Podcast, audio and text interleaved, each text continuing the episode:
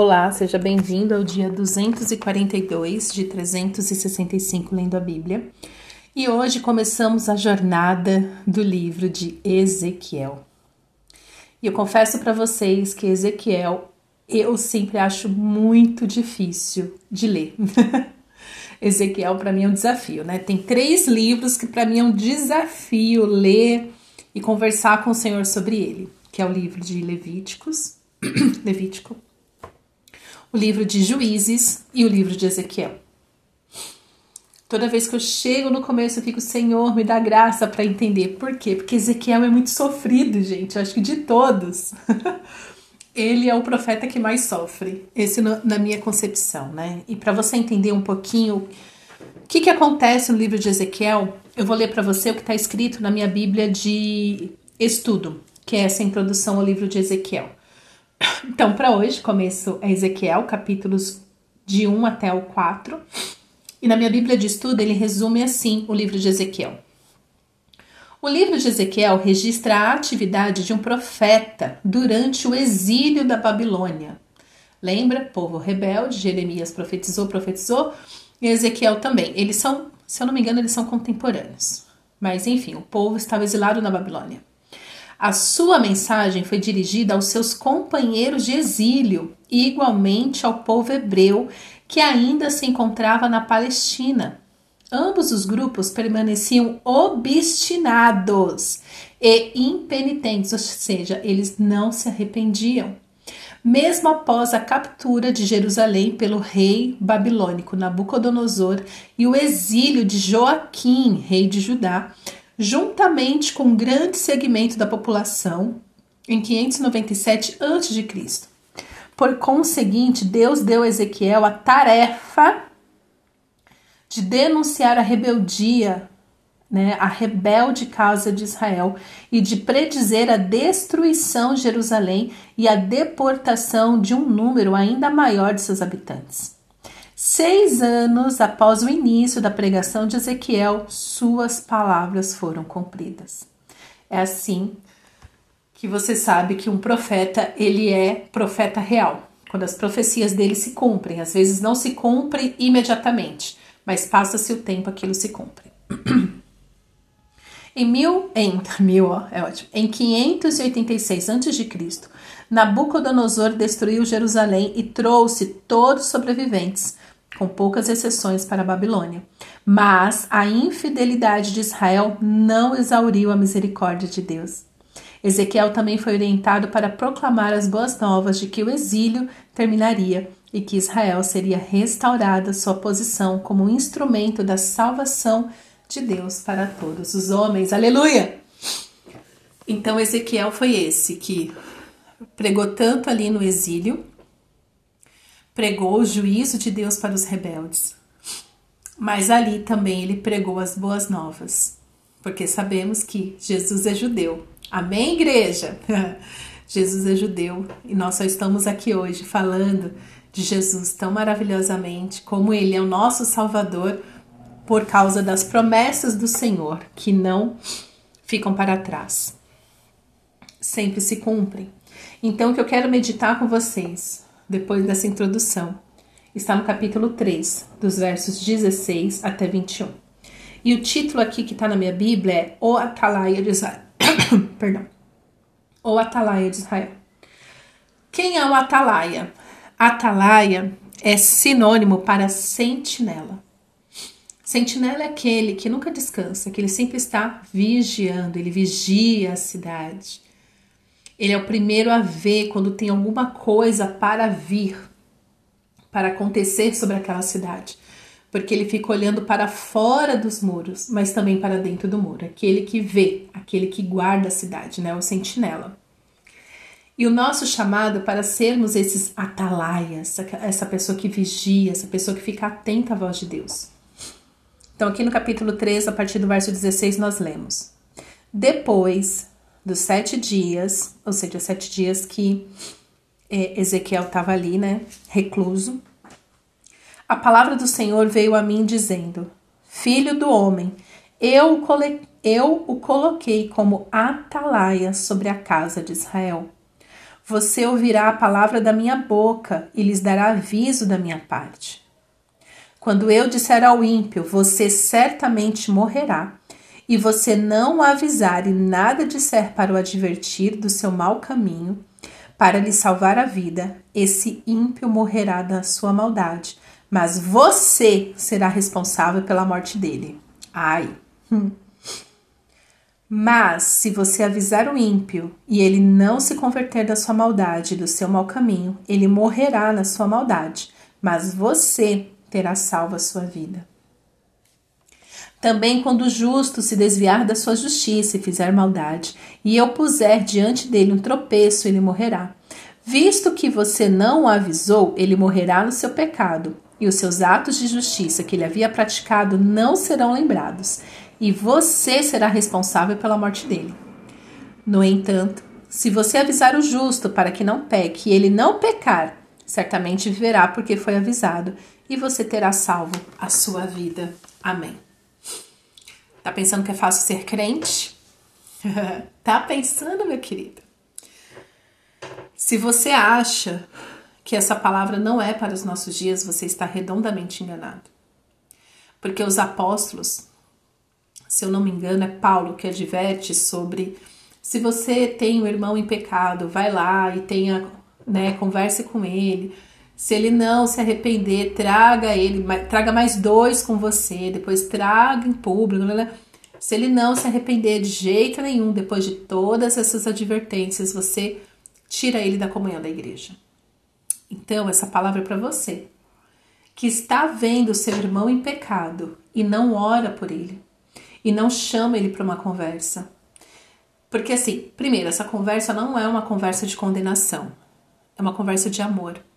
É uma conversa onde a pessoa ela é constrangida no pecado dela e ela abandona o pecado. Se você vê o seu irmão em pecado e você não fala nada, além dele morrer no pecado dele, você também é culpado por este pecado, porque você viu e não interviu é pesado, né? Ainda mais nesses dias que é o evangelho assim tão, tão superficial. Ah, eu sei que é pecado, mas é um problema dele. Ele sabe como viver a vida dele. Eu não tenho nada a ver com isso. A salvação é individual. Nós acabamos de ler. Está na palavra de Deus. Se você não toma um partido, se você não, não, não se submete ao Senhor para ser boca de Deus na vida dessa pessoa, você se torna conivente com o pecado dela. Então você se torna também culpado. E a gente vive essa geração de ai, pecado individual, você não tem nada a ver com a vida do outro e tal. Óbvio, o que, que você pode fazer para a pessoa deixar de pecar? Não tem como. Mas Deus sempre vai cobrar de nós a nossa postura diante do pecado e diante do pecador. E é aqui que entra a sabedoria, o discernimento do Espírito Santo. Aliás, entra em todo o tempo. Mas é um comportamento que a gente só consegue realmente com o discernimento do Espírito Santo. Espírito Santo, não sei como agir, mas você sabe. Me dá as palavras certas, me dá o um momento certo para conversar com meu irmão. E não é só para aquele que está em pecado. Sabe aquele irmão que você está assim super. que era uma bênção e de repente a pessoa virou virou um rebelde, está desagradando a Deus, está na prática do pecado.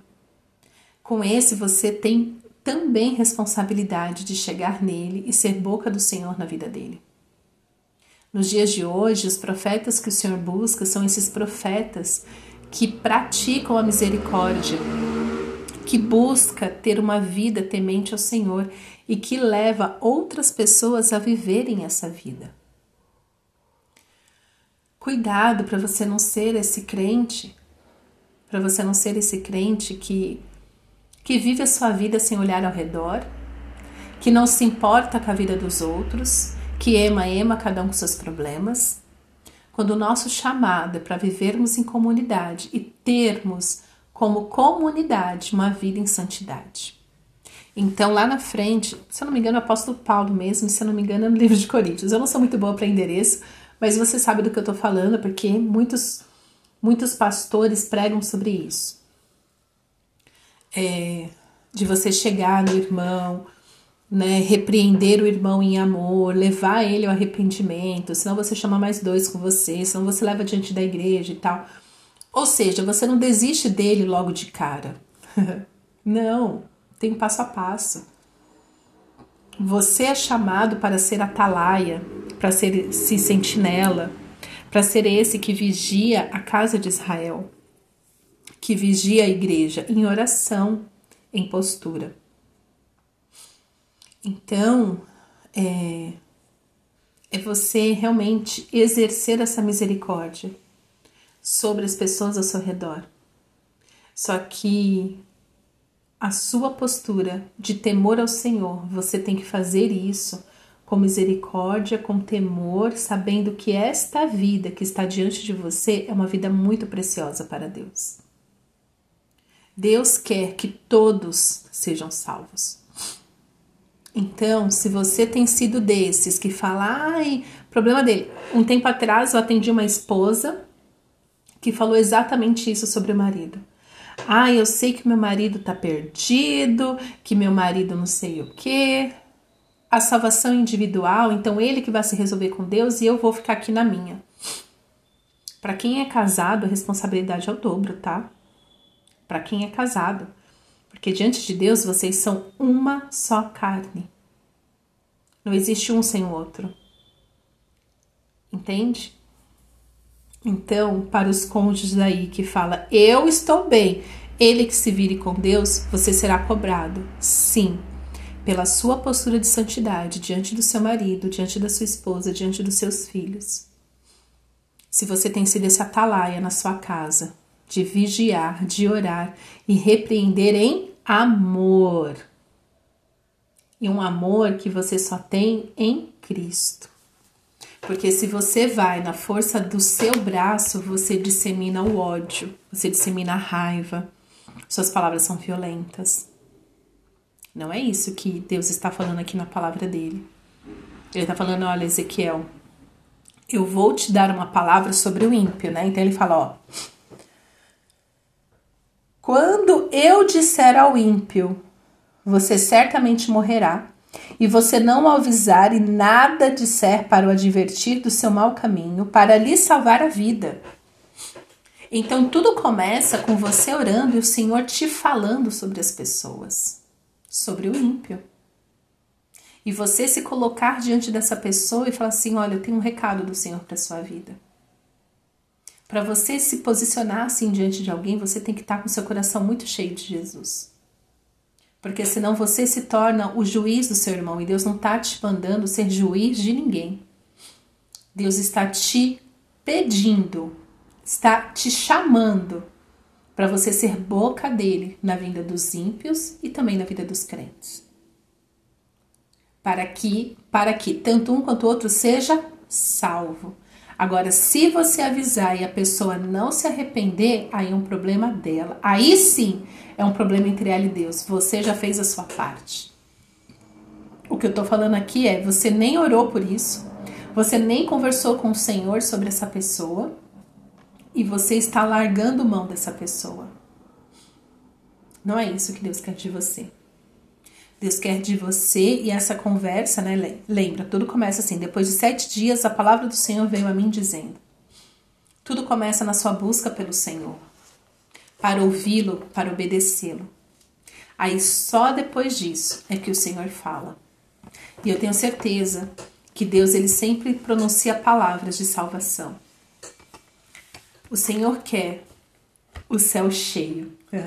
Ele quer a cidade cheia. Ele conta comigo e com você para advertir as pessoas dos seus maus caminhos, para que eles se arrependam. Abandone seus maus caminhos e adore somente o Senhor, porque somente o Senhor é Deus. Amém? Pai, obrigada pela tua palavra. Obrigada, Senhor, porque o Senhor é esse Deus de amor, esse Deus de compaixão. Nós não sabemos ser como o Senhor é, mas nós queremos ser como Jesus é ter este coração cheio de amor, esse coração cheio de misericórdia. Nos ajuda, Senhor, a sermos sábios com as nossas palavras, a sermos sábios, Senhor, não segundo a nossa carne, não segundo o nosso entendimento, mas a sabedoria segundo o teu coração. Misericórdia segundo as tuas misericórdias, Senhor.